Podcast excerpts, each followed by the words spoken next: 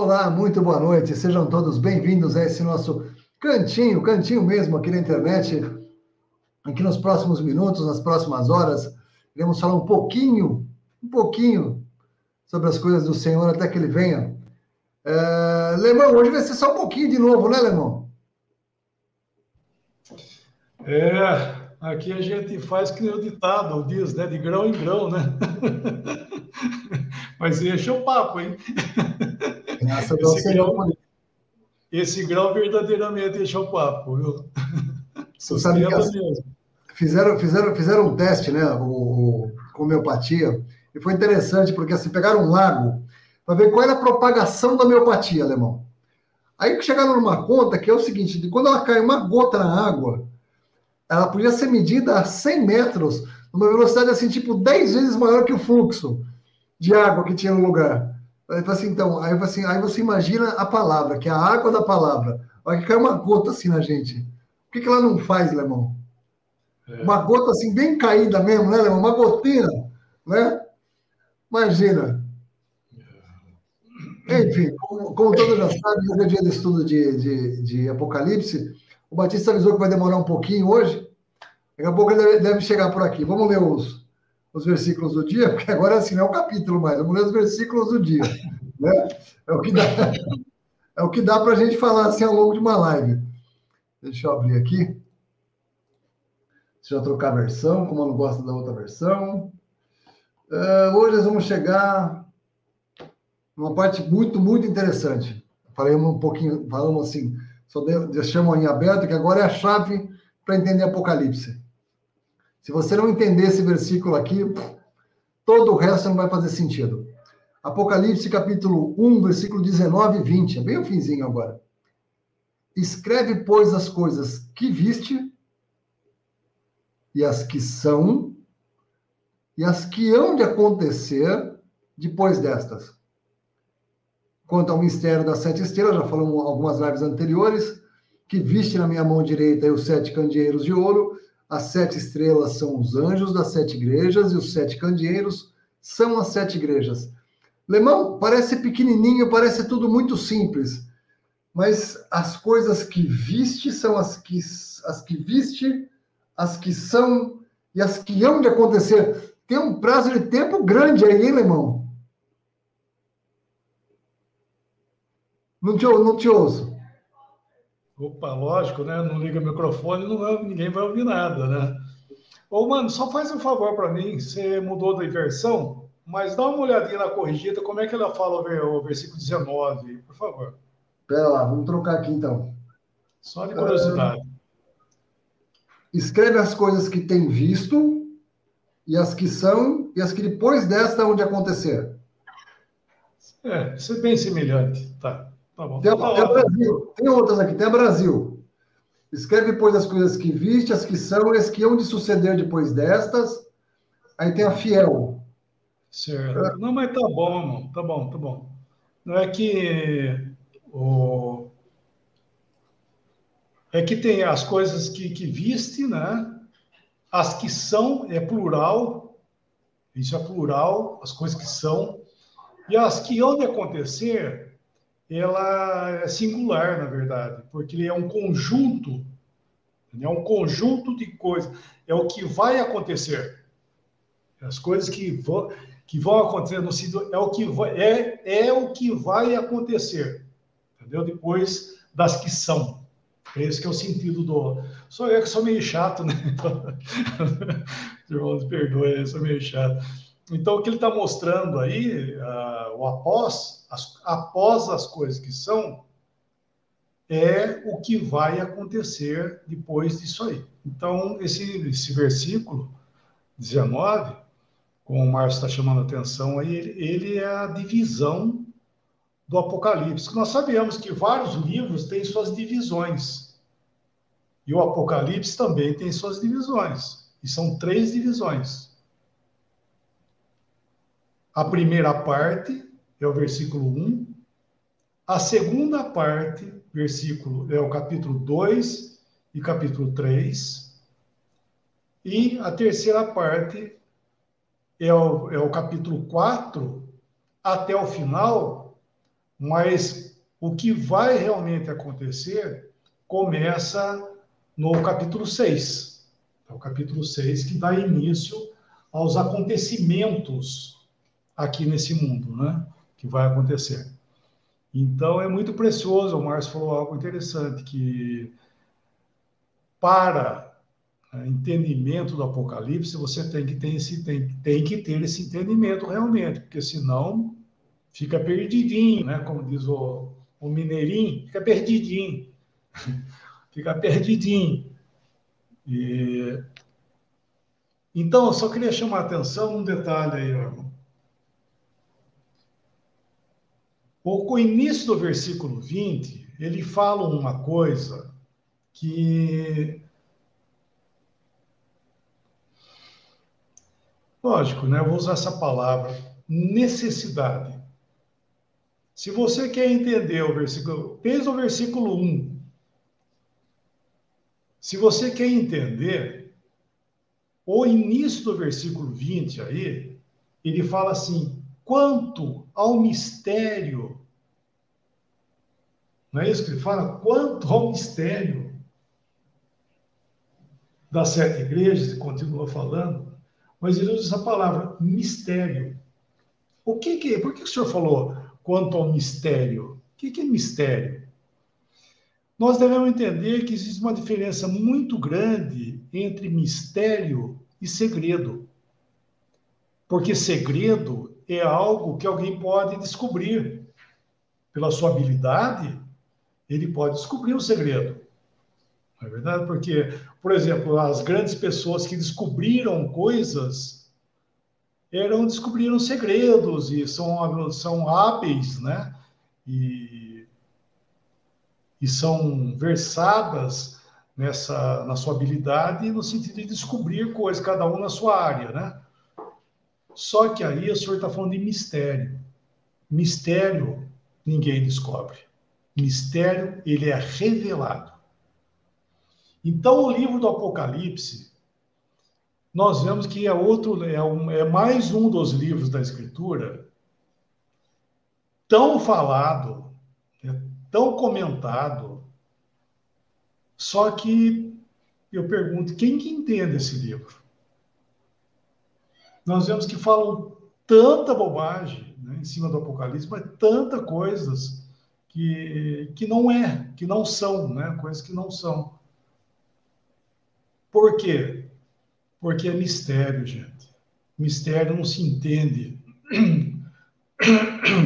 Mistério não se entende com inteligência, com habilidade, com esperteza.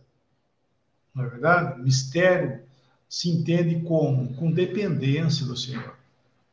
Sabe por quê? Eu já falei isso no, nas dispensações, lembra disso? Que nas dispensações, eu sempre procuro falar, quando nós vamos tocar nesse assunto, das, das dispensações, que o Senhor colocou isso nas Escrituras, que é algo maravilhoso, porque ele consegue, né, no, pela Escritura, ele conseguiu, lógico, Deus consegue, né, mas conseguiu dividir o tempo, separar o tempo e colocar todas as coisas nos seus devidos lugares. Então, aquilo é maravilhoso para nós. Só que nós entendemos essas coisas por revelação e não por mistério. Perdão, não por, por, por sabedoria, porque não é segredo, é mistério. Porque o Senhor, irmãos, o Senhor não responde à curiosidade. Curiosidade o Senhor não responde. Ele responde ao quê? Ele responde a um coração submisso, aquele que quer conhecer no sentido, ele quer conhecer para fazer a vontade. Então, o seu coração está pronto, o coração está pronto para fazer a vontade de Deus. Então, daí ele vai conhecer. Se ele não quer fazer a vontade, ele não vai conhecer nada. Por isso que vira muito essa. Uh, muitos comentários, né? O que não falta é. São livros, por exemplo, né? não faltam livros nesse mundo que se fala de Apocalipse, que fala da Bíblia, que fala de Daniel, que fala, que fala da criação. É um monte, é um monte de coisas escritas, só que você nem perca tempo de ler, porque é tanta bobagem né, escrita ali. Não estou desprezando, mas estou sendo realista doutrinalmente. Porque, irmãos, não é por conhecimento, sabe? Não é porque você sabe astronomia, porque você conhece física, porque você conhece geografia, que você vai conhecer a Bíblia, que a Bíblia vai, vai que aquilo vai ser a resposta da Bíblia para você, que vai que aquilo vai ser a resposta da Bíblia para você. Conhecimento de história, por exemplo. A gente conhece história maravilhosamente, parabéns. Todos esses conhecedores, eu não estou desqualificando-os, né?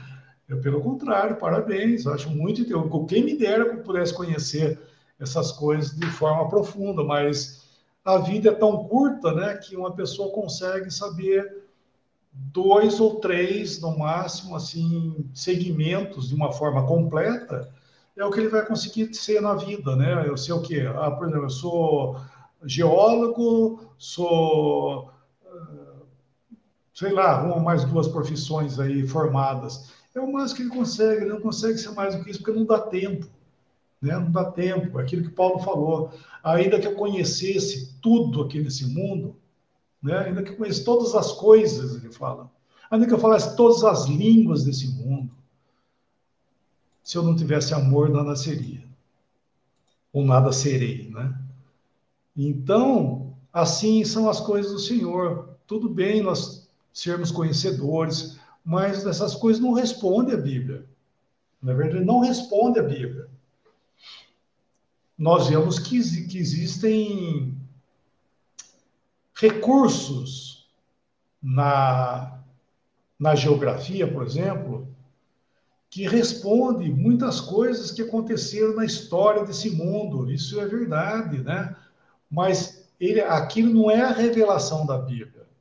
Aquilo são fatos que a Bíblia aponta. Né? Então, alguém fala, alguém fala ah, nessa. Né, já vimos isso aí, né?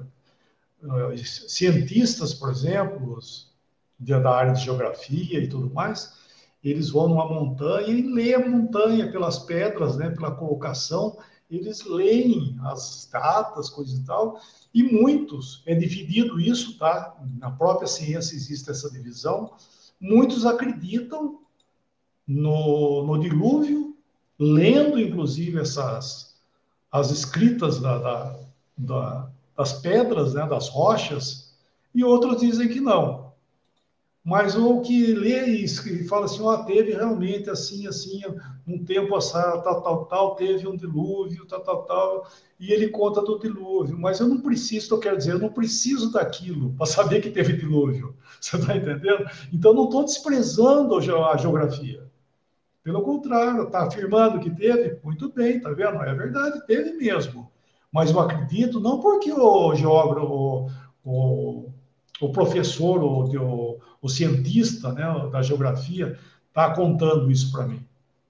Né? Ah, então, ah, então vou acreditar que existiu porque o doutor fulano e tal, que é formado, é PH, é PHD, é não sei o quê, é tudo. Não é isso que me faz crer. O que me faz crer é a Escritura, a Bíblia. Mas é por revelação que eu entendo isso.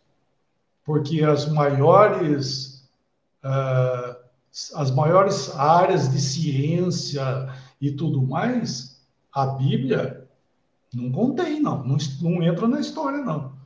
Que nem nós vemos a ciência falando, buscando e gastando milhões para saber sobre a criação, como é que começou, que as moléculas, enfim, toda aquela coisa, né? O nego vai lá para Marte, lá para encontrar um, querer encontrar uma célula, alguma coisa, algum átomo.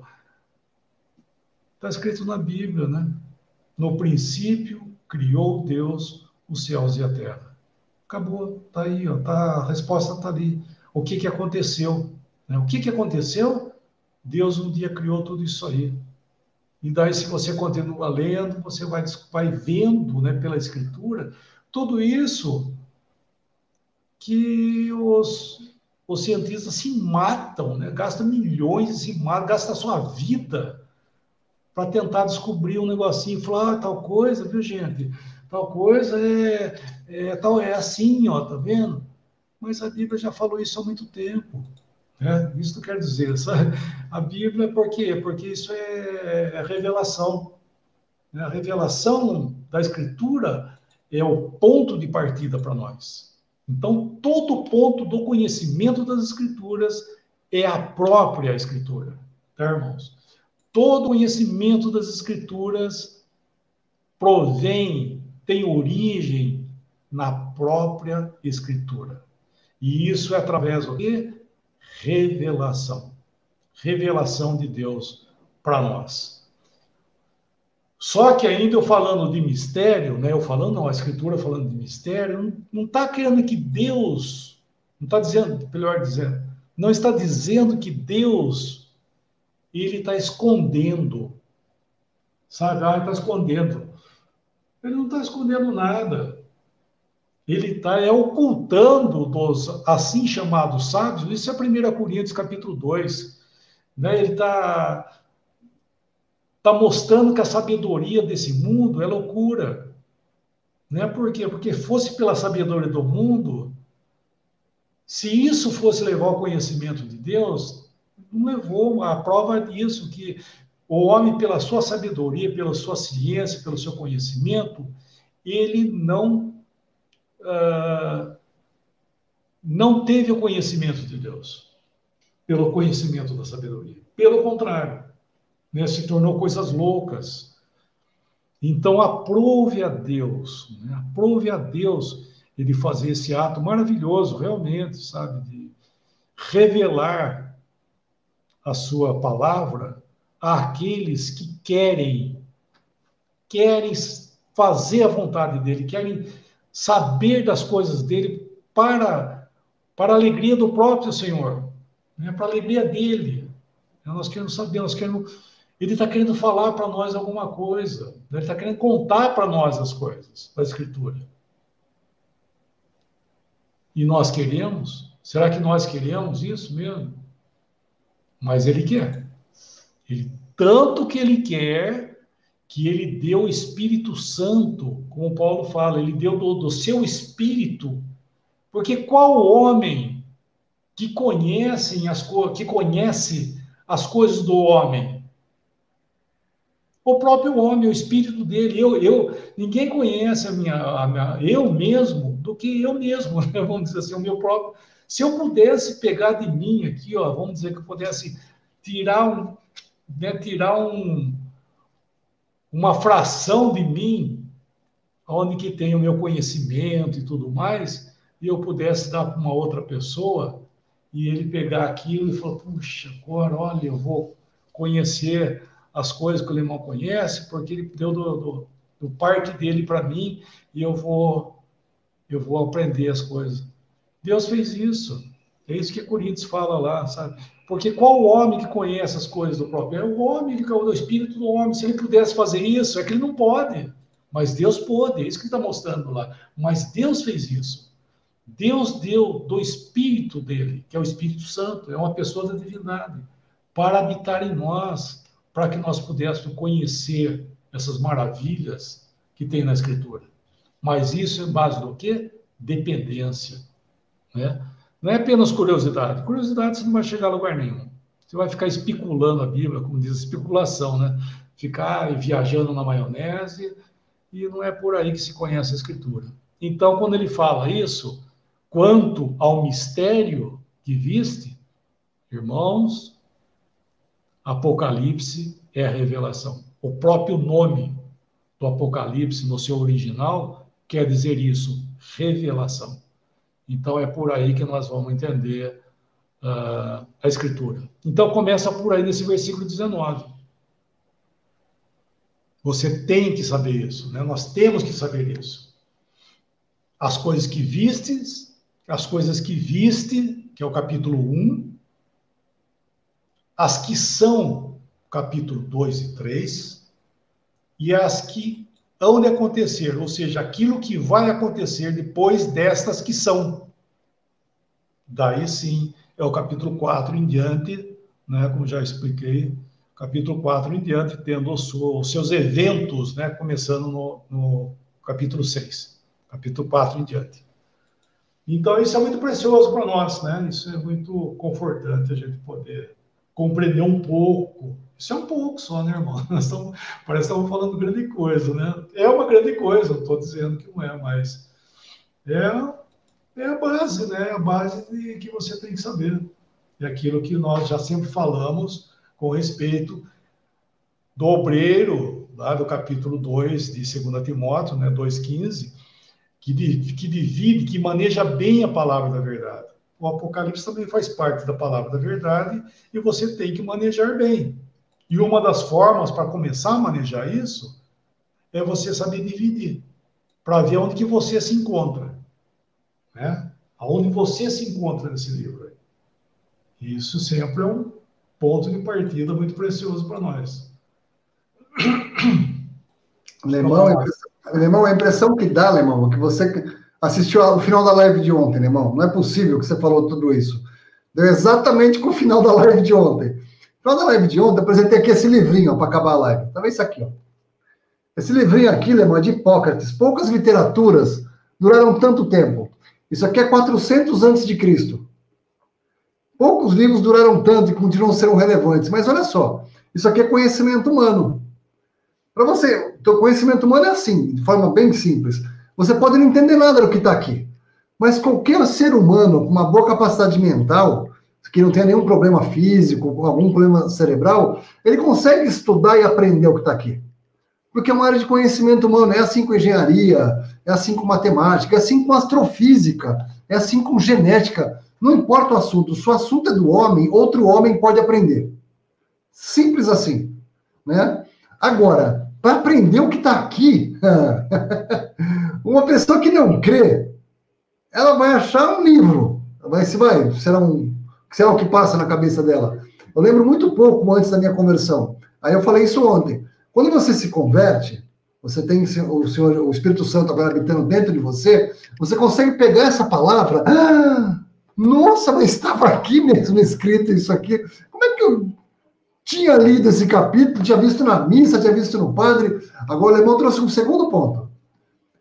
Só um cristão realmente pode entender o que está aqui dentro. Mas agora tem uma pecinha agora que ele trouxe a mais. Revelação. Se não for revelado. Porque assim, uma coisa é você ser salvo. Deus quer que todos os homens se salvem. Ótimo, se você for salvo, você já tem a capacidade de ler esse livro antes de ser salvo, aqui vai ser um monte de rabisco. Sabe aquelas pinturas de criança? Que ela acha que é uma obra de arte, você vai ver tudo uns rabiscos? Então, sem você se converter, você vai olhar isso aqui, vai ser um rabisco. Aí depois que você se converte, quer que todos os homens se salvem, venham ao conhecimento da verdade. O conhecimento da verdade ele tem uma predisposição. Interessante isso que o Alemão falou. Deus não ensina arrogante, por exemplo. Ele dá sabedoria aos humildes aos mansos de coração, ao coração contra, pessoas que estão com o coração é, contristado. Se a pessoa olhar com ignorância, com, com arrogância para a palavra, se ela olhar com curiosidade, ah, agora que eu eu vou ler. Porque a gente sabe que, assim, infelizmente, tem um irmão muito amado que ele dizia isso. É possível ter uma alma salva e uma vida perdida. A gente fala isso inúmeras vezes. Boa parte disso, por exemplo, se lembra de Ló. Ló era um salvo, era justo Ló. A palavra disse, afirmou milhares de anos depois de Ló. Justo Ló. Se você olhar essa vida dele, você, ah, esse daí vai para o lago de fogo direto. Não tem nem o que fazer. A hora que abrir o lago de fogo, ele vai. Se tiver na listinha dos primeiros, ele está lá na frente. Não. Agora, será que Ló teria capacidade de entender a palavra de Deus?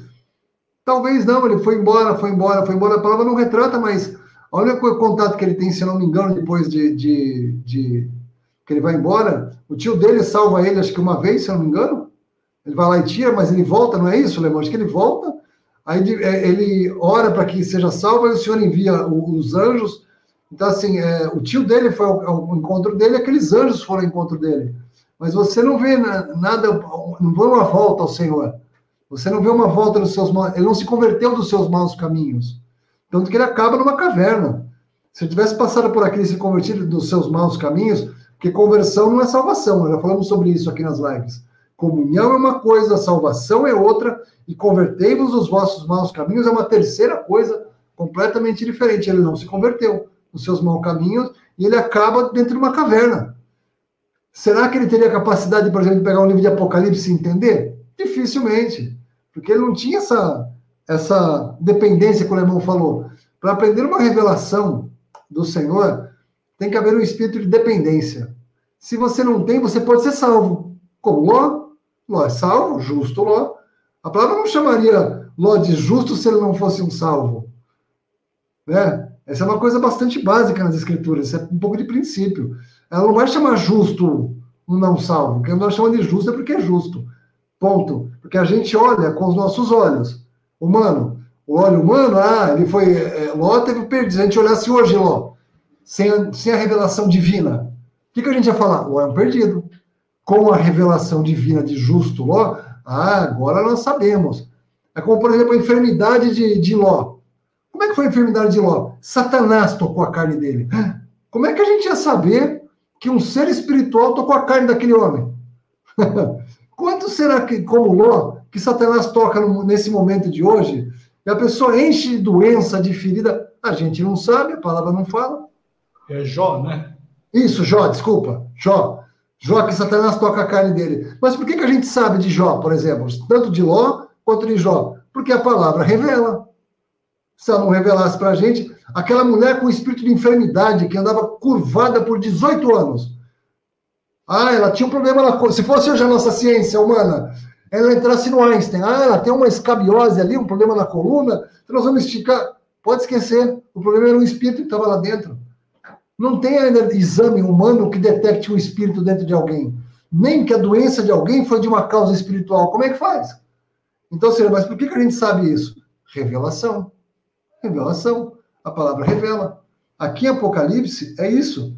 É pura revelação. E como é que a gente pode aprender um pouco de revelação?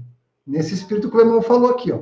Se você já, já creu no Senhor, você já tem a capacidade de entender. Essa é uma coisa já creu no Senhor como seu Senhor e Salvador, selado com o Espírito Santo, o Espírito Santo pode revelar a você. Agora vem uma segunda coisa. Agora entra no terreno de responsabilidade.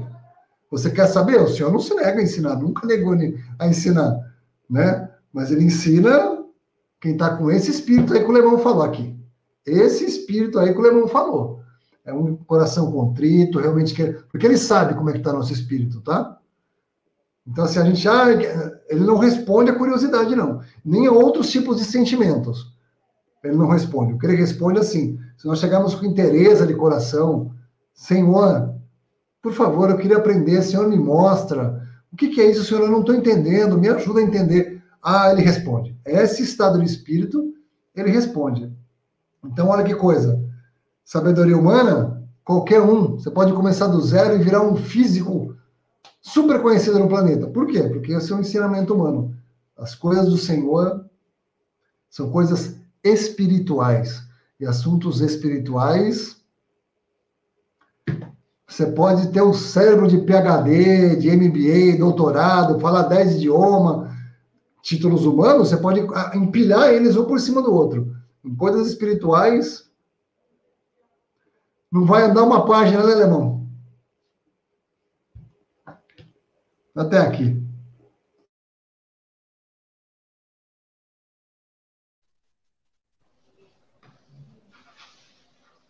Diga, Batista. Oi. Não, eu acho que o Batista não, eu estou entrando, faz umas duas lives que eu estou para perguntar para o Alemão. Nós já estamos acabando. Boa noite a todos aí que estão nos ouvindo. Boa noite, Márcio. Boa noite, Alemão. Faz umas duas lives que eu estou para perguntar. É que o Senhor fala no versículo 11, ele diz assim, ó. Vamos lá. Versículo 11. O que vês, escreve em livro. Né? Escreve num livro, está na minha versão aqui. Por que, que aparece livro aqui nessa Apocalipse, na verdade, é um livro, né? Nós vamos pensar, quando a gente fala carta às sete igrejas, parece que foi uma carta escrita, né? É, como se a gente for escrever uma carta, sei lá, três folhas escritas, né? É, a gente dobra e coloca dentro do envelope e manda as cartas. A gente fala carta às sete igrejas, né? Mas aqui você tem a noção por que, que o Senhor Jesus pediu para que ele escrevesse num livro? Porque um livro não é uma simples carta. Um livro é um livro. Grosso, né? E essa história aqui de Apocalipse, na verdade, é um livro. Não estou falando um livro da Bíblia. É um livro da Bíblia. Mas o Senhor pede para escrever num livro.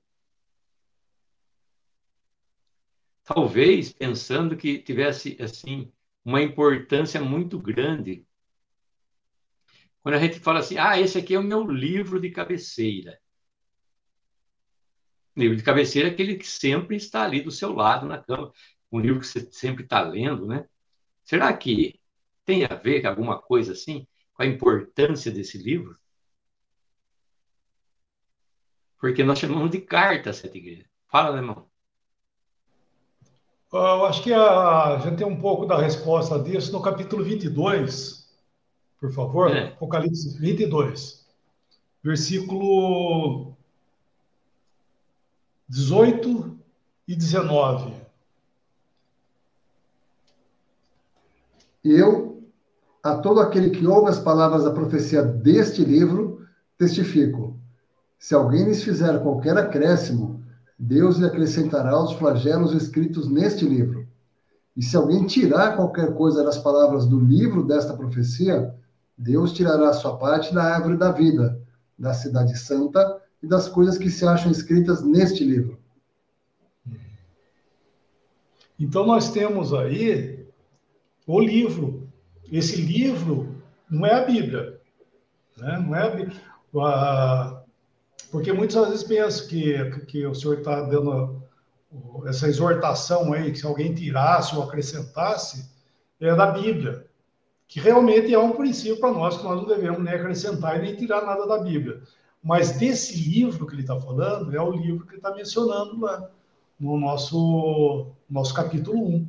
Porque João escreveu um livro, que é o livro do Apocalipse, que é o livro da revelação. E, então foi escrito um livro, realmente foi escrito um livro. Eu não sei, né, agora eu vou dizer que eu não sei se ele escreveu as cartas daí, de uma forma separadas, e me enviou a sete igrejas, ou ele enviou o livro para ser passado para sete igrejas. Entende? Como Paulo, por exemplo, escreveu uh, para os coríntios e os coríntios passaram para outras assembleias. Né? Nós vemos na, em Colossenses, por exemplo, que. Vamos ler esse versículo, por favor. Colossenses, capítulo 4. Capítulo 4 de Colossenses, versículo 16. E, uma vez lida esta epístola perante vós, providenciai para que seja também lida nas igrejas dos laudicenses e aos de Laodiceia, lede igualmente perante vós. Então, você vê que interessante, porque era algo para todos, não era somente para. Foi escrito, por exemplo, aos Coríntios, foi escrito aos Coríntios, era um problema que estava acontecendo naquela assembleia mais por ser cartas que, que era a revelação de Deus com respeito aos tratamentos de Deus com os seus com o seu povo, a igreja, né? Então era o princípio seria para todos, por isso que era o livro, né? Ele, ele fez parte, os, as cartas de Paulo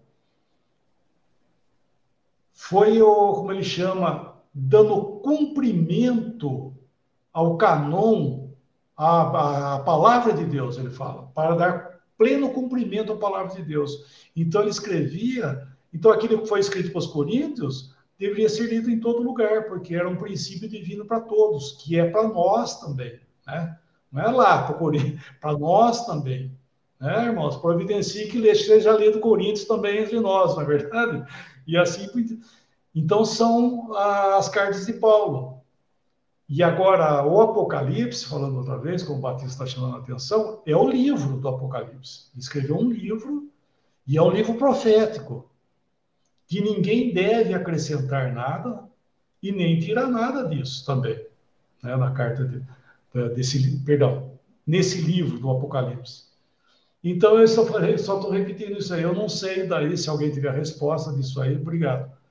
Eu não sei se foi mandado o livro para Éfeso, e Éfeso passou para Esmirna e Pé, e assim foi andando até chegar em Laodiceia. Eu não sei se foi feito assim, ou ele escreveu o livro, e depois ele escreveu individualmente a carta de Éfeso, a carta de Pérgamo, de Esmirna, de Atira, etc. e tal, e enviou a cada uma delas. É, aí vai ter... É, é, mas é... É, o pensamento, o pensamento do versículo 11 é isso que você falou, porque é, naquele tempo não tinha xerox, né? Não tinha xerox, porque como é que ele ia ter a xerox para mandar a... Porque o senhor pede para ele escrever num livro, é um livro, e envia-o. Ele fala assim, escreve sete livros e envia-os né, às sete igrejas. Não, aqui está escrito num livro, um livro só, né? e envia-o às sete igrejas que estão na Ásia. A Éfeso, provavelmente é aquilo que você falou. Mandou o livro para Éfeso, Éfeso mandou para Esmirna, né? E como o Senhor queria, isso aconteceu. Sem dúvida, não temos dúvida que isso, se foi assim, né, que nós estamos pensando, isso aconteceu. Mas parece que é isso, porque ele não escreveu mais do que um livro né? Pensando assim. É isso aí. Era uma característica da época que a gente tinha até hoje, né? A pessoa podia estar presa, mas a carta chegava, né? O livro também chegava, né? A gente não sabe como é que funcionava o correio, a comunicação naquela época, mas, por exemplo, tem as cartas da prisão, é, ele está ele tá, é, preso em, em, em Patmos, né? Ele, ele escreve esse livro de Apocalipse de alguma forma tinha um sistema de correio na época. Como a gente sabe como funcionava isso, não faço a menor ideia. Mas olha que misericórdia divina, né? As coisas saíam de dentro da prisão e conseguia sair, né? E a gente está até hoje falando sobre elas. Olha que precioso isso. Então, isso que você falou talvez de um livro, um livro é uma coisa diferente, né? livro é algo para ser guardado. A carta você lê, se não tiver uma indicação, a carta é para mim, eu posso ler, rasgar e jogar fora. Acabou, né? Agora, um livro um livro. Você não vai ler o livro e picar o livro e jogar fora. Dificilmente, né? É, enfim. Enquanto, voltando outra vez com respeito à revelação, estava lembrando aqui, enquanto os irmãos estavam falando aí, que os discípulos fala, perguntaram isso para o Senhor, né, no capítulo 13 de, de, de Mateus, por que, que o Senhor falava por parábolas? Por que nos fala por parábolas? Ele responde, porque a vós é dado conhecer os mistérios do reino. Então, a parábola era essa. Essa era, era quando é uma espada, né? Com que certeza era a palavra do Senhor, né? A parábola ela dividia aqueles que iam entender e aqueles que não iam entender. Ou seja, ela era a pedra de toque, né? vou falar outra vez, a espada que ia fazer essa separação daqueles que iam, porque os que eram do Senhor iam entender o que ele estava falando pelas parábolas. E aqueles que não, não. Então, uh, o Senhor fala desse jeito. E é um princípio divino isso para nós, porque, falando outra vez, o Senhor está tá falando com cristãos, né? falando com crentes. O incrédulo, ele, lógico, ele está falando no sentido chamando ao arrependimento. Mas nós devemos entender que o incrédulo ele permanece no stand-by, né? Há uma coisa que estão falando, eu não sei se vocês já ouviram falar isso aí, mas é, quem se converte, né? Conversão, converter é com crente, não é com incrédulo. Entende? O incrédulo não converte. O incrédulo é incrédulo. Porque a palavra conversão, converter, é aqueles que já conhecem, que já sabem, que já creem. É a eles é dada essa palavra converter. Né? Por isso que muitos se confundem, às vezes, lendo a Escritura, o Senhor falando, Paulo, né, dá um princípio, opa, parece que. Mas é questão que conversão, quem converte é o crente, quem, quem converte é o seu caminho, porque ele, ele sabe que está no caminho errado, ele toma o caminho, né, muda o seu caminho, por, por, através de, da obediência à palavra, o tratamento do Senhor na sua vida. Agora, incrédulo, incrédulo, ele não converte o caminho dele, ele é incrédulo, ele, ele vive aquela vida dele. Né? Ele, ou ele tem que ser o quê? salvo. É isso que precisa acontecer na vida dele. Ele tem que ser salvo. Depois que ele é salvo, daí ele começa a se converter. né? Aquele que então... rouba não roube mais, né, irmão? Oi? Aquele que roube, que não roube mais. Conversão. Já foi salvo. Você era ladrão? Pô, não rouba mais. Ué. Então é interessante, né, que a escritura ela é muito preciosa, né? Ela foi escrita para todos, com certeza, né? Todos. Deus, Deus não está sendo mesquinho, né? Ah, só vou falar com algumas pessoas, que as outras não. Não, a escritura está aí, ó, tá aqui, ó. É, graças a Deus no nosso país, muito mais. A escritura está na mão de qualquer um. Né? Qualquer um que eu digo, a todos, né? Qualquer um tem acesso a ela. Mas uh, o entendimento, né? compreender o que é a escritura, daí é precisa o que ser salvo, primeiramente, é o caminho, né? Ser salvo e andar, né, no sentido em humilhar, andar que eu diga é um espírito, tá, gente? É um, quando eu falo de andar, não é ah, agora eu vou andar, mas eu não estou falando de andar como se tivesse que andar de algum jeito, não é isso. É o espírito de humilhação. Porque nem arrependimento. Arrependimento, ele não é um ato. Arrependimento é um estado. Por isso que muitas pessoas, às vezes, ah, até, até ouvi isso aí. Ah, eu vou fazer tal coisa, depois eu me arrependo. Tem que rir, né? Rir para não chorar. Como assim? Né? Eu vou fazer algo e depois eu me arrependo. Como é que pode? Isso aí não existe, gente. Porque arrependimento, primeiramente, é, um, é Deus que dá arrependimento. Porque ele está dando ao crente. Ele está dando um arrependimento para que você se converte. É o que o Senhor fez com Pedro. E daí esse arrependimento, ele, se torna, ele é um ato. É um ato porque vai mudar a sua vida. Não é uma coisa que você vai somente abrir uma porta e fechar. Isso, isso é um ato. Né? Eu vou abrir e fechar uma porta, eu vou fazer tal coisa. Agora, arrependimento é um estado, né? é um estado de reconhecimento, um estado de humilhação. Isso é, chama-se arrependimento. E então, pela, né, para o conhecimento das escrituras, é necessário esse espírito de humilhação, esse espírito de, de, de reconhecimento que nós precisamos do Senhor para tudo e para o conhecimento também. Nós precisamos do Senhor para poder entender a Escritura. E uma coisa a mais, nós temos, irmãos, graças a Deus, irmãos que o Senhor, que o Senhor levantou, né, no, em 1800 ali, levantou irmãos ali muito preciosos, não para falar nada novo. Eles não falaram nada novo. O Senhor usou para que eles pudessem escrever e passaram vida. Muitos de muitos deles, o Darby, por exemplo, perdeu a vida dele. Nem casou, ele amava uma irmã. Uma irmã amava ele.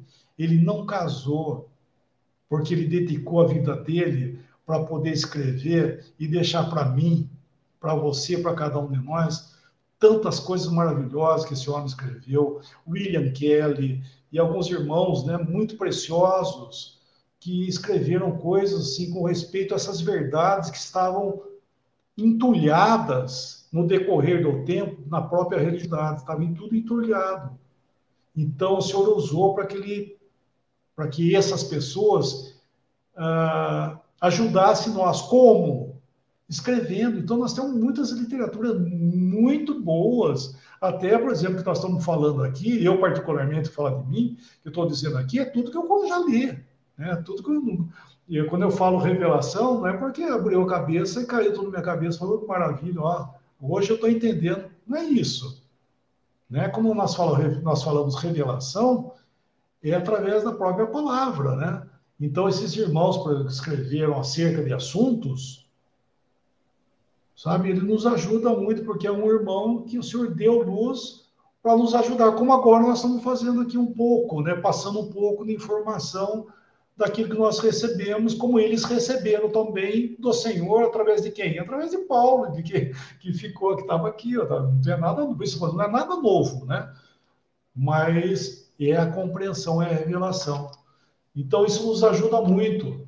E eu estou dizendo isso porque, irmãos, tomar cuidado de não ficar gastando vela com defunto ruim. Meu pai falava, falava isso quando você estava perdendo tempo com alguma coisa. Meu pai falava assim: não gaste vela com defunto ruim. era a prática de acender vela para defunto, né? Então, com defunto era ruim, ninguém acendia vela nenhuma. Então, ele usava esse termo aí. Então, irmão, não perca tempo ficar lendo bobagem, sabe?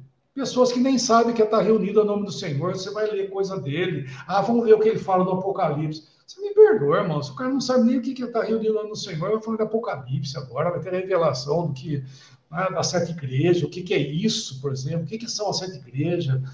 É, então começa a falar só história, daí acaba falando de história, de história, porque aqui, porque ali, e depois, assim como foi lá em Coríntios também, é lá em Coríntios que tinha, não sei, por isso que Paulo escreveu o véu, que não sei o quê. E assim vai falando, só vai falando um monte de coisa que no fim, amanhã você está falando bobagem, você fala, puxa vida, o irmão falou, irmão, não é assim. Não, mas eu li, eu leu realmente, só que você leu numa fonte que não tem nada a ver, né? Não tem nada a ver, você está lendo, é, comendo veneno, né? Como diz, né? Você está comendo veneno. Então, irmãos, quando nós formos ler, que eu aconselho os irmãos as irmãs também, não estou mais falando dos irmãos, as irmãs também, procure ler, mas leia, por favor, livros, irmãos, né? livros de irmãos idôneos, que foram congregados ao nome do Senhor, sabe? Que sabe o que, é isso, né? Sabe o que é estar reunidos ao nome do Senhor. Então, esse é um, o primeiro ponto, né? É o irmão reunido ao nome do Senhor? Sim. Ah, então tá bom. Então começa por aí. Porque se não é, eu não estou querendo fazer uma, uma denominação disso, né? Ah, dá a impressão, ah, o irmão está fazendo uma, tá vendo? Só vai ler dos irmãos. Eu acho que deve ser só do irmão, irmãos mesmo, porque o que que uma pessoa de uma denominação vai poder ensinar as coisas do Senhor para mim nesse sentido que eu estou falando? Pode ser um bom pregador, por exemplo, né? Existe, não estou isso não estou desmerecendo os dons que existem no, no meio do, do arraial, no meio das denominações. Tem irmãos? Lá tem irmãos, dons, dons, sim. Só que estão contaminados, mas esse é o ponto, nós vamos entender isso, que estão contaminados. Então, aquilo que eles falam vem junto uma, uma porção de veneno junto, porque eles são contaminados. Não é a pessoa, ninguém está falando mal da pessoa. Então, eu só, só quero chamar atenção nesse sentido. Quando vai ler, irmão, procura ler coisas de irmãos aí, que, que, que sabem né, o que estão falando, né? que tem idoneidade as coisas do Senhor para passar coisas, porque senão, meu filho, daqui a pouco tá todo mundo aí falando um monte de, de coisas que nem sabe de onde vem todas as coisas e, e daí é o fermento, né? Falando outra vez, daí é o fermento entrando no meio e, e fazendo festa.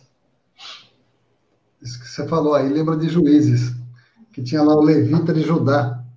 Era um levita. Aí tinha lá, arrumaram lá um templo. Mica, temporada de, o Mica fez um, um templo lá, aí apareceu esse levita, ele colocou o levita para dentro, aí veio os danitas levaram esse levita junto com eles. Mas você é, é sacerdote de uma família, você vai ser sacerdote agora de uma família muito maior, uma geração inteira. então, era um levita, não era? Não conhecia a palavra? Não tinha conhecimento de Deus? Tinha. Era verdade? Nem de longe. Infelizmente, tinha toda a aparência que sim. Ele pegou lá os ídolos que Mica fez, então tinha uma religiosidade ali, né? Aí a tristeza é que eles estão pior que Sodoma e Gomorra, né? Que Sodoma e Gomorra não tinham os oráculos de Deus, né? Eles vão para Sodoma e Gomorra no estado moral tão, tão igual quanto, só que ele era o povo de Deus, né? Curiosamente, hoje o povo de Deus, que é a igreja, tá igual Sodoma e Gomorra. Tá na mesma coisa, não tá diferente, não. Né? A gente pode pensar que seja diferente. Com Sodoma e Gomorra, é só ler lá. Ló foi tirado de lá, acabamos de falar dele minutos atrás. Esse, essa cristandade de Sodoma e Gomorra, ele está a ponto de vomitar da boca dele. Porque é isso, tem aparência, não tem? Tem. Pega a palavra, fala de Jesus. Senhor, Senhor, nós expulsamos demônios em teu nome. Ó, ele não está expulsando demônio em nome de outros nomes. Está expulsando de nome, demônio em nome do Senhor. E está fazendo maravilha, como o Lemão disse, tem dons lá, tem, tem dons também. Mas não fizemos maravilhas em teu nome? Apartai-vos de mim, que nunca os conheci. Tem toda a aparência, né? Isso que o Lemão acabou de falar. Tem toda essa aparência. Isso que o Lemão falou, assim, é gozado, porque o Lemão tem muita vida espiritual, o Batista também, muito tempo nas coisas do Senhor. Eu sou muito recém-convertido. Isso que o Lemão falou, eu faço muito, desde que comecei a ler as coisas dos irmãos, eu procuro ver quem assina primeiro, de onde veio o livro, aí eu vou ler o resto. Se eu olhar ali, eu recebo um monte de coisa. Hoje eu recebi de uma irmã muito amada. Ah, Márcio, o que, você acha desse cenário? Eu vou lá e respondo ok, mas pergunta se eu fui lá ver.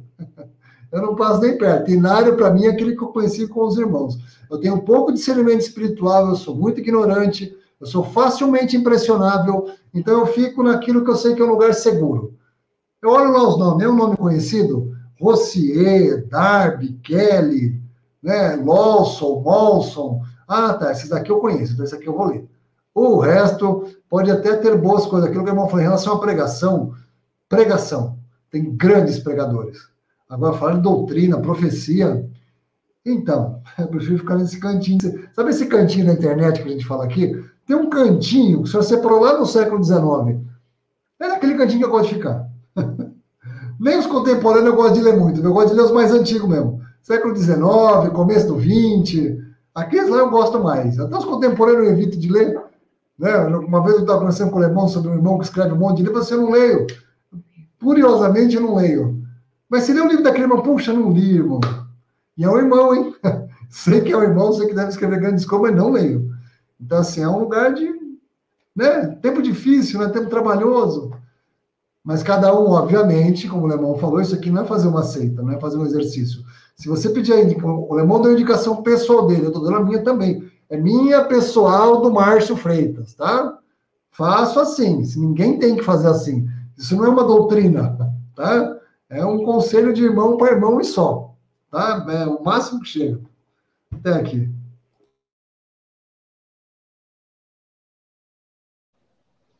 E uma coisa que nós vamos, nós vamos ver aí no. Bom, antes de eu entrar nesse assunto, uh, isso que está falando sobre. Você deu o exemplo do sacerdote, né? Nós falamos já uma, foi gravado, o Márcio gravou, os defeitos dos sacerdotes.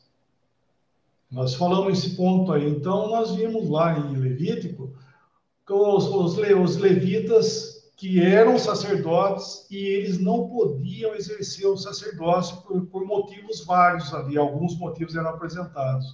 Então, realmente, ele era um levita? Sim, mas ele podia exercer o sacerdócio dele? Não, porque ele tinha um defeito. Né? E, e assim somos nós. Se nós temos algum defeito, nós somos impedidos realmente, sabe? Nós, per nós perdemos o privilégio daquilo que nós somos. Né? Porque ele era um sacerdote e ele era privado, ele perdia o privilégio dele porque ele tinha um defeito. E só que aquilo para nós eram figuras, né? Eram figuras, porque o coitado, aquele que era anão, por exemplo, é o defeito dele, coitadinho. Mas ele era privado. Ele não podia fazer isso.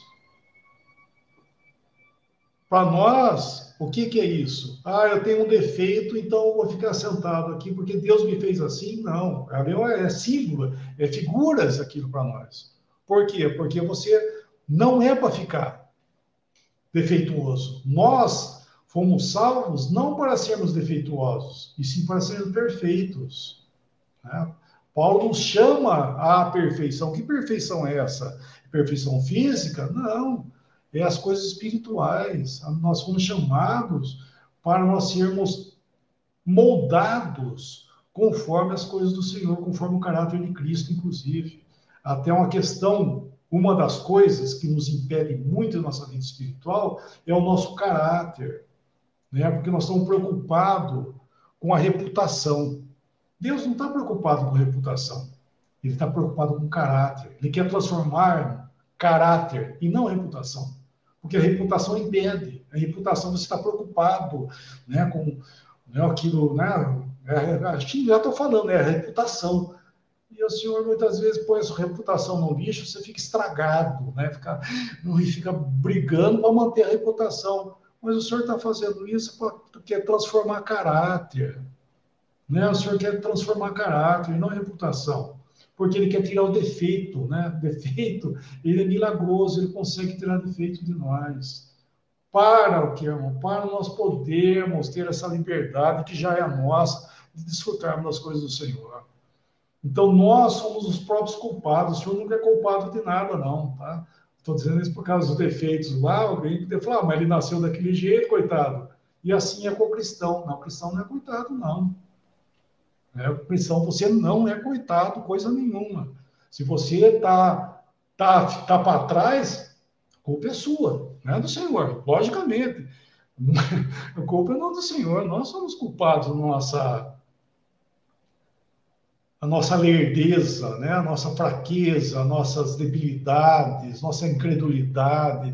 Nós somos culpados. O Senhor não é culpado de coisa nenhuma, porque Ele quer, Ele quer transformar o nosso caráter, né? Ele quer trabalhar em nós e isso é muito precioso. Então, isso é, é mais um ponto aí que nós estamos falando, sabe, de, de dos defeitos, né, que muitas vezes sobrevém a uma pessoa, sobrevém não, é manifesto numa pessoa e ele não quer abrir mão daquilo, porque ele acha que né, ele começa a segurar aquilo e aquilo acaba impedindo de um crescimento, de um desenvolvimento das coisas do Senhor, porque ele vai ter que pegar aquilo e jogar no lixo. Tá? E, infelizmente, às vezes nós amamos o nosso defeito, né? E esquecemos das consequências. Então, uh, então é isso aí.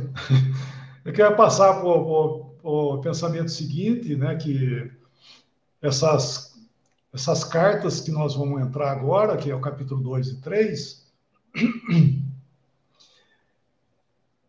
é o estado, né?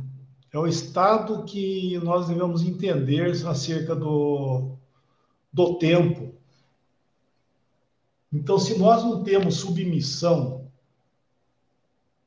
compreensão né, nas coisas do Senhor, dependência para entendimento, dependência para entendimento, a gente fica realmente perdido nesse, uh, nesse capítulo 2 e 3. Ficamos preocupados com os capítulos seguintes, porque é uma coisa que eu escrevi com o irmão essa semana, que muitas pessoas ficam preocupados com os eventos, né? Não, porque o evento aqui, todo mundo quer com eventos, né? Sinais, né? Que eu digo, né? Os eventos, sinais. Mas será que tal coisa não é tal coisa? Será que o, o ministro lá, não sei da onde, lá de que país, que não sei o que, falou não sei o que, será que ele não sei o que? Para, gente, nós estamos, sabe aonde? Nós estamos vivendo o capítulo 2 e 3 de Apocalipse. Maiormente, nós estamos no final do capítulo 3. Mas o nosso tempo, a nossa era, o nosso tempo, nessa divisão do Apocalipse, nós estamos no capítulo 2 e 3. E você vai achar lá, ou melhor dizendo, você não vai achar lá, não vai encontrar nas sete igrejas, eventos, sinais Não tem isso aí. Porque não é tempo disso, irmãos. Né? Não estamos esperando sinais, estamos esperando o Senhor. Estamos esperando sinais. Então, essas, esse capítulo 2 e 3, nós vamos ver esse detalhezinho. Não se fala de sinais. Não se fala de manifestações. Não se fala dessas coisas. Isso vai acontecer depois, no capítulo 6 em diante, vai começar a acontecer todo o desenvolvimento de sinais e prodígios que vão acontecer nesse mundo.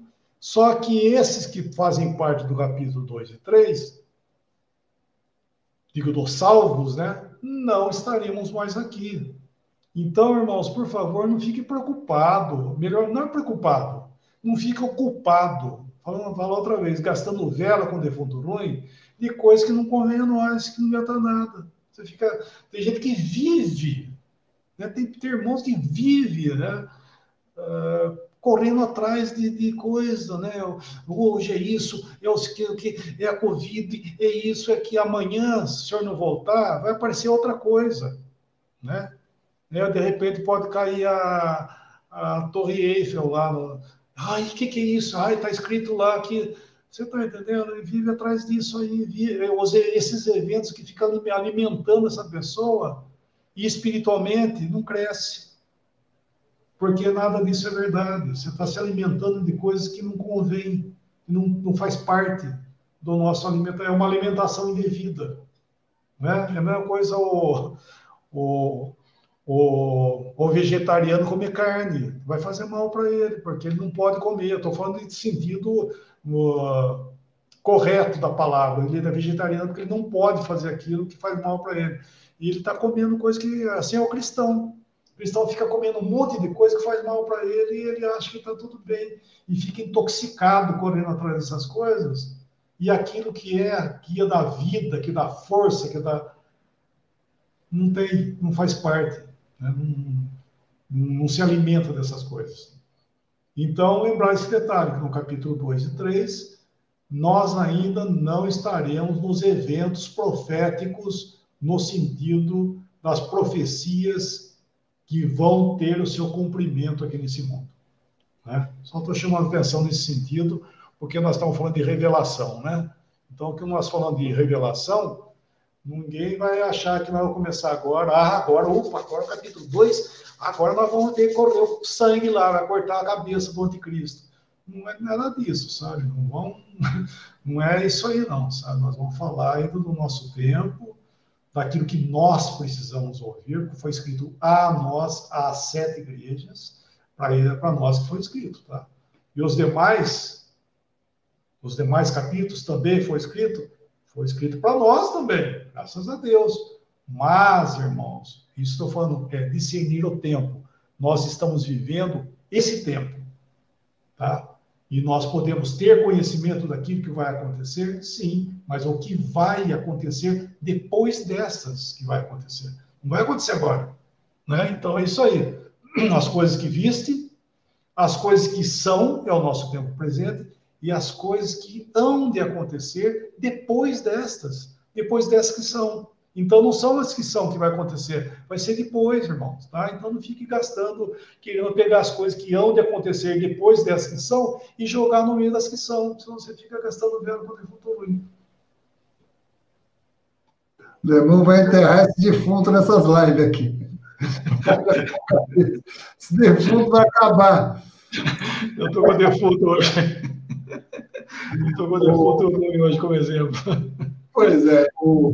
Então, irmão, as coisas que são é capítulo 2 e 3 que nós vamos estudar. É isso? Exato. E esse que viste aqui exatamente, que momento de tempo foi esse? Perdão, não entendi. Essas coisas que viste, em que momento foi exatamente isso? Foi justamente no tempo de João. Ali nós podemos dizer que foi o tempo lá atrás, né? Eu estou dizendo porque muitos pegam as cartas, pegam as cartas de Paulo e não, Paulo escreveu lá para ele, né? Joga tudo lá atrás e tira o corpão fora, porque uh, não quer se responsabilizar por aquilo que Paulo deixou a nós. Aí sim, né? Aí sim, João, aquilo que ele viu lá e tudo mais, e, é as coisas que viste, porque fala as coisas, é que é o que ele viu, né, as coisas que viste. Quem? João viu. E deixou para nós escrito, que tem um valor muito bom. Nós, quantas lives nós gastamos para falar desse capítulo 1? Estamos né, fechando hoje, mas quantas coisas, porque nós estamos vendo o caráter do Senhor, por que, que ele está se apresentando assim, porque os olhos de, como chama de fogo, porque a sua boca né, falava tal, e, enfim, os pé, o pé de bronze polido. E, então, nós temos aquilo que ele viu. Então, as coisas que viste é o capítulo 1. Né? Então, é isso aí. E o capítulo 2 e 3, as coisas que são, é o que nós. É o tempo do testemunho do Senhor. Né? E daí, daí segue para frente os, os demais que hão de acontecer. Aí começa a escorrer sangue mesmo depois, aí? É, é meio trágico, mas é. Mas é, é, é, interessante esse negócio de trágico, né? Irmão, a história do mundo é trágica, né? Porque a gente pega lá, lá, desde Gênesis. Né? Gênesis começa o primeiro pecado contra Deus, é vertical. A primeira geração de filho, um irmão mata o outro, já era horizontal, é contra o próximo. Foi contra o Criador e quanto mais próximo, o irmão dele ali. Nunca foi bonita essa história. Nunca teve uma história bonita. O que deveria ser uma história linda foi a vinda do Senhor. O Senhor veio. Poxa, se ele fosse recebido pelos seus, ele chegasse. Olha que apoteose. Não foi. Não, né? não tem bonita aqui. É, um escritor da área aí, que eu não sei que área que é essa, né? Mas um escritor uh, competente, ele fala que desde quando se conhece história no mundo, calculando tudo, o mundo teve paz somente tipo assim dois meses de paz. O resto é sangue correndo o tempo inteiro. E é verdade, não é verdade. Hoje nós estamos em paz? Não, é, busca aí onde é que está não tem paz, é, morre gente direto. No nosso país também, que aparentemente nós não temos guerra, o que tem aí de, de um ato, outro aí que não é sangue que corre o tempo inteiro. Então, tragédia, o mundo ele é forrado de tragédia, né? Isso por causa de ausência de Deus no mundo. Nós vamos entender isso aí. Por causa da ausência de Deus no mundo, o mundo é desse jeito. E a ausência do Senhor Jesus, que aqui esteve presente e foi rejeitado, então agravou mais ainda essa, essa indiferença com as coisas de Deus. E isso faz parte ainda desse contexto da, dessa tragédia do mundo. Por que, que o mundo é assim? Como não, fala, não, mas por que, que Deus fez não sei o quê? Deus não fez nada, quem fez fomos nós. Porque nós só rejeitamos Deus, Deus não fez nada. As consequências que vêm para esse mundo é, é, é fruto nosso, essa Covid aí. Né? Por exemplo, dá um exemplo. Ai, por que, que Deus ah, permitiu isso aí? Ah, no certo sentido, permitiu, mas quem que fez isso aí? Foi o, o burro lá que, que vai mexer onde não deve mexer e desenvolve coisas e assim vai, né? AIDS, tudo veio o que? É o homem que, que, que, elabora essas coisas. Deus não faz isso. Então, uh, nós vivemos um mundo de consequências da nossa incredulidade, da nossa, do, do defeito do homem. Agora, o Apocalipse, que nós vamos entrar, tem um detalhe, né? Tem um detalhe, que daí vai ser um livro do juízo de Deus. Daí Deus vai fazer, sabe? Lá sim, Deus vai fazer isso aí. Deus vai julgar esse mundo através de juízo, porque é o seguinte: o mundo vai ter que conhecer a Deus pelo juízo. Olha que triste isso, irmão. Né? Deus sempre foi em graça, em graça, em graça. E toda vez que Deus falou em graça com o homem, o homem é só coice, né? É só coice. Então, vai vir juízo. E Deus vai conhecer o homem, perdão, o homem vai conhecer a Deus através do juízo. O Apocalipse mostra isso aí. Que os homens, né, Vão rejeitar ainda Deus no seu juízo, mas vão conhecer a Deus pelo juízo. Porque por graça não quiseram conhecer, então vai ser pelo juízo, infelizmente. Né? Então o Apocalipse tem essa diferença, que as desgraças se é que nós podemos chamar assim, né? Os eventos catastróficos que virão serão julgamentos de Deus para esse imundo incrédulo aí, que não, que não aceita nada, não aceitou, só rejeitou, então agora é época de juízo. Será uma época de juízo. Mas que o mundo sempre Ai, teve assim, né, não estou querendo desfazer isso aqui. O mundo sempre teve no estado de, de calamidade. Mas não que Deus estivesse fazendo, é o homem uh, plantando e colhendo, plantando e colhendo, é um mundo de, de catástrofe, do qual o próprio homem é o autor disso aí. E o Apocalipse, a diferença é que Deus vai enviar do céu o juízo. Né? Essa é a diferença. Batista. Trágico, trágico é o pecado. O pecado é trágico. E o pecado trouxe com ele toda essa tragédia. Não é? o, o homem, e, e, e o que nos mostra hoje? Mostra o homem deixado ao seu bel prazer. Ele fazendo a sua própria vontade e rejeitando a vontade de Deus. É isso aí que é o homem. É tudo que nós vemos é o homem na sua própria vontade, nos seus próprios caminhos, fazendo aquilo que lhe, que lhe parece melhor, menos menos a vontade de Deus, porque ele não quer fazer a vontade de Deus né? O homem natural, ele não quer fazer a vontade de Deus. Então tá aí. Ele falou assim: você quer ficar vivendo aqui nesse mundo da maneira que você gosta? Então tá aí. Faça, né, do jeito que você acha melhor. Tá aí. O homem está fazendo, ele tem essa liberdade, embora ele seja escravo do pecado e do diabo, né? Ele tem isso daí. Tá aí. Você quer fazer longe de mim? Né? Deus sempre, como o Lemão disse, agiu em graça para que o homem conhecesse não é? é? essas a vontade de Deus, o que ele queria para o homem, né? O problema de, como disse o irmão, o problema de Caim é, não foi reconhecer o seu próprio pecado, foi não re, reconhecer ou conhecer quem era Deus, na verdade. Quem era Deus? Se ele conhecesse quem na verdade era Deus, ele não iria dizer grande demais, grande e grande demais é o meu pecado para que possa ser perdoado. Ele deveria ter dito: grande é o Senhor que pode perdoar o meu pecado. Então, o homem tem que conhecer a Deus, quem ele é realmente, né? Quem é Deus? Deus quer toda, quis toda essa tragédia e a continuidade dessa tragédia. E o homem bate o pé e não quer saber. Né? O homem bate o pé e quer, na sua teimosia, na sua rebeldia contra Deus, ele quer continuar. Vamos ver se a gente consegue sair dessa, desse problema. Pega lá, pega um, pega dois, pega três, pega todos os sábios do mundo, vamos ver que. Então, menos Deus. Menos Deus. É isso aí. é interessante porque assim o, o Lemão falou sobre juízo, né? Porque a gente vai ver o juízo da igreja, o juízo dos anjos, o juízo das nações, vai vir muito juízo, né? Só que quando a gente prega o evangelho, a gente também está levando o juízo.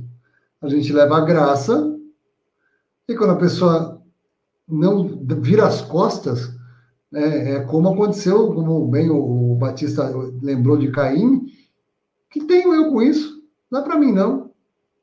Então, quando a gente leva o evangelho, a gente também leva o juízo. A gente leva a porta da graça e apresenta ao juiz: olha, o juiz está chegando, para que, ou seja, para que ninguém fique é, é, inexcusável. Ah, eu não ouvi, ouvi. Eu... Ah, mas e no Brasil de 1500 nos índios? Ah, o senhor tá, chegou até ele sim, o senhor nunca deixou ninguém depois dele. A prova deixa isso muito clara. Ninguém vai ser. É, terá como se desculpar diante dele. Eu não ouvi, eu não sabia. Ele fez chegar todos os homens desde que o Senhor é, morreu naquela cruz. Ele fez chegar todos os homens do planeta assim. Como? Ele sabe. Eu não sei, eu é minha mente humana, é isso. Ah, mas tinha a Bíblia. Ele nunca falou que usou só a Bíblia. Deus usa o que ele quiser. A gente que acha que ele usa uma coisa só. Né? Parece que a gente quer encaixotar Deus sempre. A gente vive tentando encaixotar Deus, né? A gente tenta encaixotar ele para dentro de alguns limites. Ah, né? Deus é Deus, gente. A gente quer muito pequenininho para entender. Diga, Alemão. Eu estava lembrando um versículo aqui em, em Romanos, Romanos capítulo 1. Ele, esse Romanos 1 é o Evangelho, Romanos 1, não, perdão. A carta de Romanos é o Evangelho ensinado, não somente o Evangelho pregado, é o Evangelho ensinado. Então, aqui no capítulo 1, ele fala no versículo 17. Como é que fala aí, primeiramente? Visto que a justiça de Deus se revela no Evangelho, de fé em fé, como está escrito: o justo viverá pela fé. Então, tá vendo? A justiça de Deus, que está contido na sua justiça também aí, o seu amor, porque ele está falando da fé, da, do conhecimento das coisas de Deus por fé, Deus revelando as coisas que nós estamos falando aqui. Então, essa justiça de Deus, o amor de Deus, revela onde? Revela no Evangelho. Não é isso que está escrito aí? É no Evangelho que revela. Leia o próximo versículo, por favor. A ira de Deus se revela do céu contra toda impiedade e perversão dos homens que detêm a verdade pela injustiça. Certo. Da onde, da onde que, que revela a justiça de Deus? Do céu. Do céu.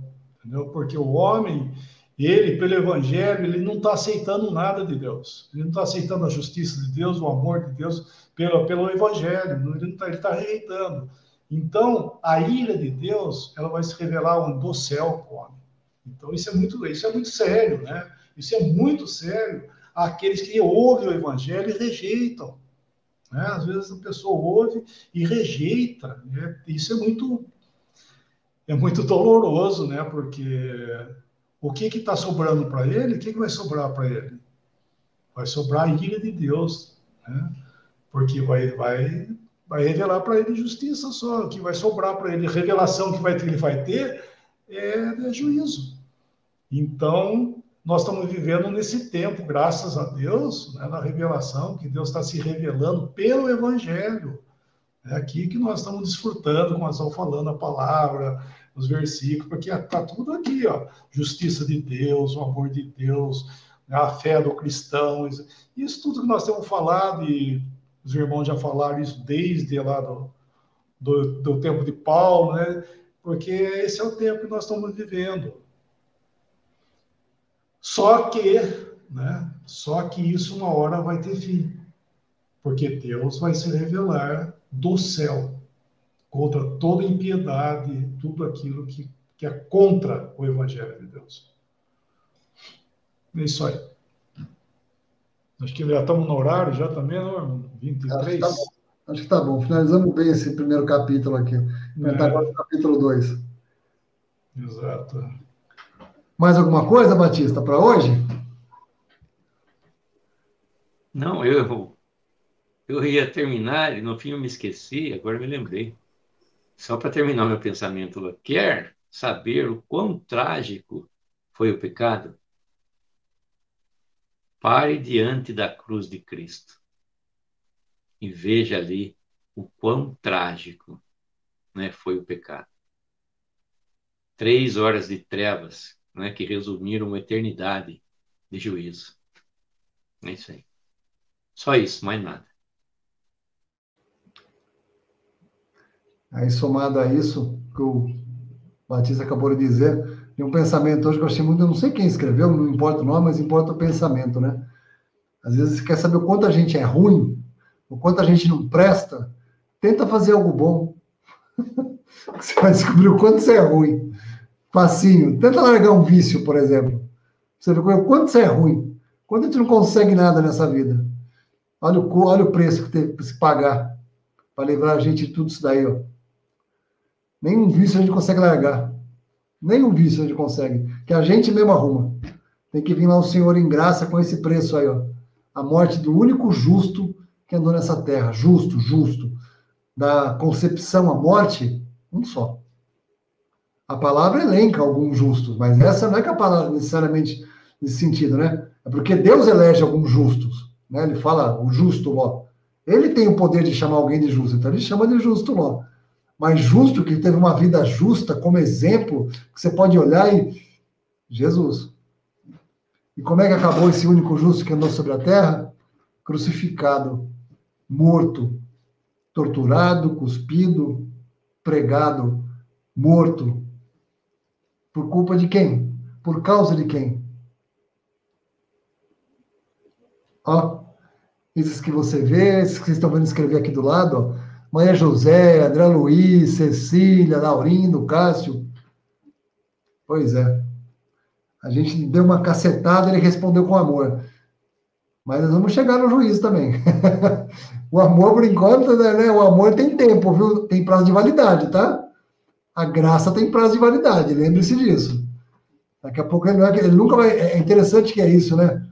O Alemão está falando sobre juízo, mas a gente às vezes, por exemplo, coisas extremamente terríveis e clama por justiça dos homens, que algum tribunal. Mas, ou seja, normalmente a nossa justiça está ligada à cabeça quente, à emoção.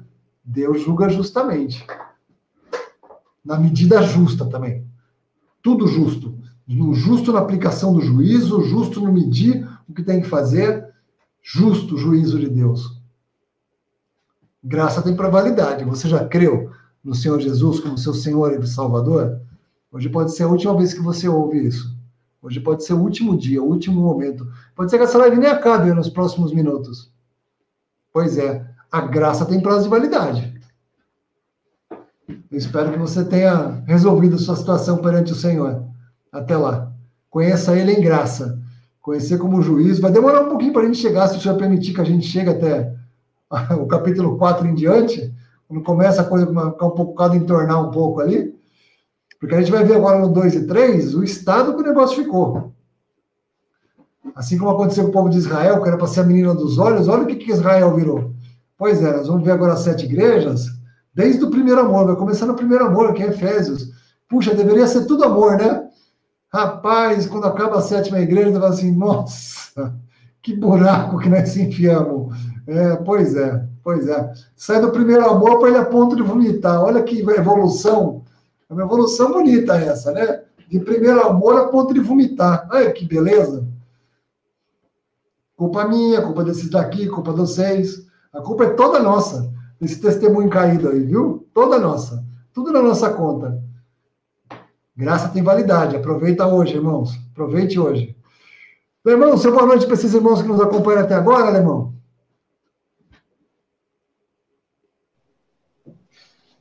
Boa noite, Márcio Batista. Obrigado aí do tempo junto aí. E a todos, irmãos, os de perto e os de longe. Um abraço a todos aí. Muito bom, né? Aproveitar esse tempo. Deixo meu boa noite, sabendo que Talvez hoje ainda a gente possa nos encontrar e, e todos nós nos conheceremos, né? Nós vamos entrar nessa área agora da, das igrejas. Nós vamos ver que está falando do, do, testemunho do Senhor, mas dentro dessa esfera do testemunho está a igreja andando junto, dentro disso aí, que são os salvos. Isso é muito precioso, né? O Senhor tem um povo dele irmãos, qualquer instante, sabe, vai acabar esse tempo aí. Capítulo 3, né? Vai ter um fim, porque tem que, ter, tem que acontecer o 4. Então, vai ter um fim. E isso pode ser a qualquer instante. Então, nós, daqui a pouquinho, a gente se encontra. Um abraço, boa noite a todos aí. Tempo mais do que aguardado. Dia, porque todos os outros dias foram feitos, como os irmãos falam, por causa desse dia. É interessante que quando um tempo acaba, normalmente é uma coisa de tristeza será um tempo de alegria eterna. Aí começa a alegria, acaba e começa a sua alegria dali para frente. É. Que precioso esse pensamento, irmãos. É, boa noite para o Carlos André, lá de Jampa. Ah, que beleza.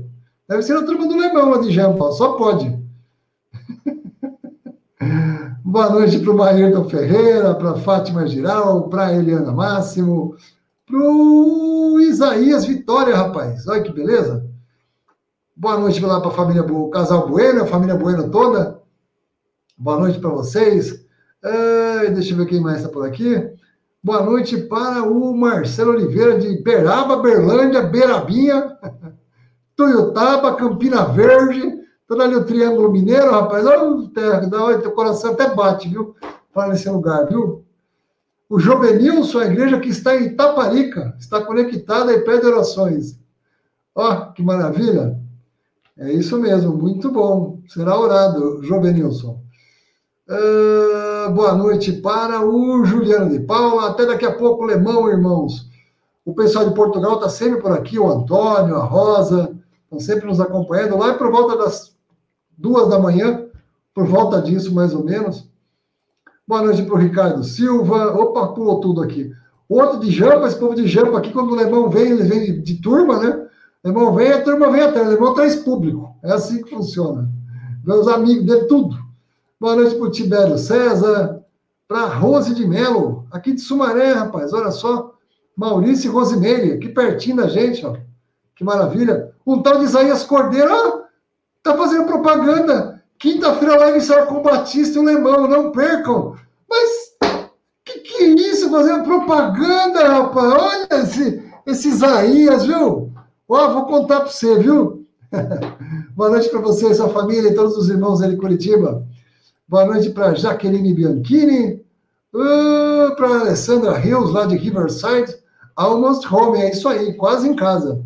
É quase no lar, né? É isso mesmo, quase no lar. Boa noite para Osana Farias, para Raquel, Raquel Raíssa, lá de Juiz de Fora. Para o Roberto, simplesmente Roberto, das Minas Gerais. Uh, boa noite para Raíssa Chaves Aguiar. Manda beijos. Mano, manda boa noite. Sabe, boa noite? Boa noite a gente manda. Tá, é, Raíssa? Boa noite. Ah, boa noite para Maria José. Souto Maior Lopes.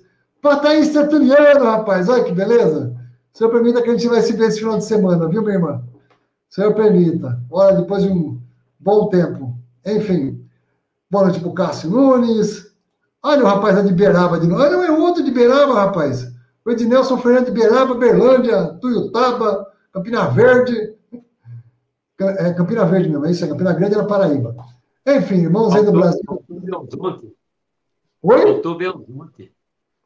Ah, tem Belmonte, tem Turama, né? Tem. Belmonte. tem Oi, Belmonte. É, eu estava falando Triângulo Mineiro. Triângulo Mineiro é Beraba, Berlândia, Tuitaba, Campina Verde, Iturama, né? Enfim. Batista conhece, né? Batista é viajado, né? Já que o Batista falou, Batista, deixa o seu boa noite, de graça para a gente encerrar, por favor, irmão. Você, serviço completo. Boa noite mais uma vez. Mais um boa noite.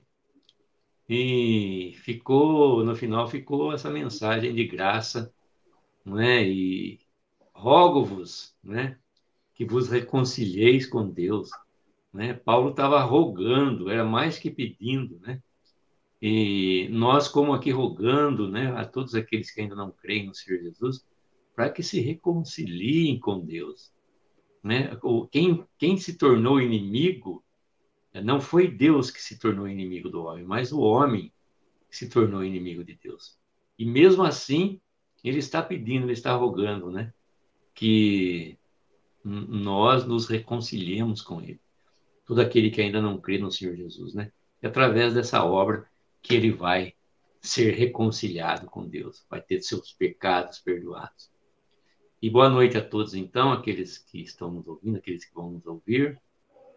Como nós vimos aí, tem irmãos de outros países, ah, os nossos irmãos do Japão, né? a Camila, mandar uma boa noite, um bom dia especial para ela lá né? E para todos os lugares, é, Portugal, Espanha, é, que mais não, Márcio? Ixi, olha, tem Suíça, Portugal, Espanha, Alemanha, França, tem Austrália, tem, é, não, não é Bulgária, Romênia, eu sei que tem irmão da Romênia que ouve a gente, tem, é, é Bulgária, não é Bulgária, sim, Sófia, na Bulgária, sim, tem na Bulgária, esses são os que a gente lembra. Bélgica, tem uma, diversos, Batista. É, e isso aí no outro continente, né? Mas aqui na América do Sul nós temos a Argentina, tem um irmão na, na divisa do. Acho que ele é uruguaio, né? no, no Uruguai, na divisa ali, bem na divisa, os irmãos de, da Argentina. Argentina, Paraguai, Uruguai, Chile, Colômbia, é, Bolívia. Irmão da Bolívia, sempre o Lino está por aqui, toda live o Lino passa dando um. Onde tinha um, um irmão de Ciudad del Leste, no Paraguai. Isso. Estava aqui ontem, enfim, toda a América Latina também. Glórias ao Senhor por isso, não pela gente. Então nós podemos dar graças ao Senhor por mais essa, esse estudo aqui da palavra, né? Nosso bendito Deus e Pai, te agradecemos por mais essa oportunidade, falarmos da tua palavra, desse livro que tu nos deixaste, esse livro da revelação, e nós pedimos que nos ajudes na compreensão da tua palavra, na compreensão dessa salvação maravilhosa, dessa certeza da salvação, dessa esperança bendita da vinda do Senhor Jesus a qualquer momento para nos levar. E agradecemos por essa esperança mais uma vez. É, pedimos por todos os nossos irmãos, lembramos dos enfermos, os que perderam seus entes queridos, os que estão passando por alguma necessidade, tribulação, angústia, perseguição. Senhor, aqueles que estão também sem trabalho, eu possa suprir, segundo a tua graça e a tua misericórdia, esses nossos irmãos. Nós, agradecidos, nos encomendamos é, pelo restante da noite, também pedindo e agradecendo essas coisas no precioso e digno nome de nosso Senhor Jesus. Amém. Amém. Boa noite a todos. Até a próxima, se eu permitindo.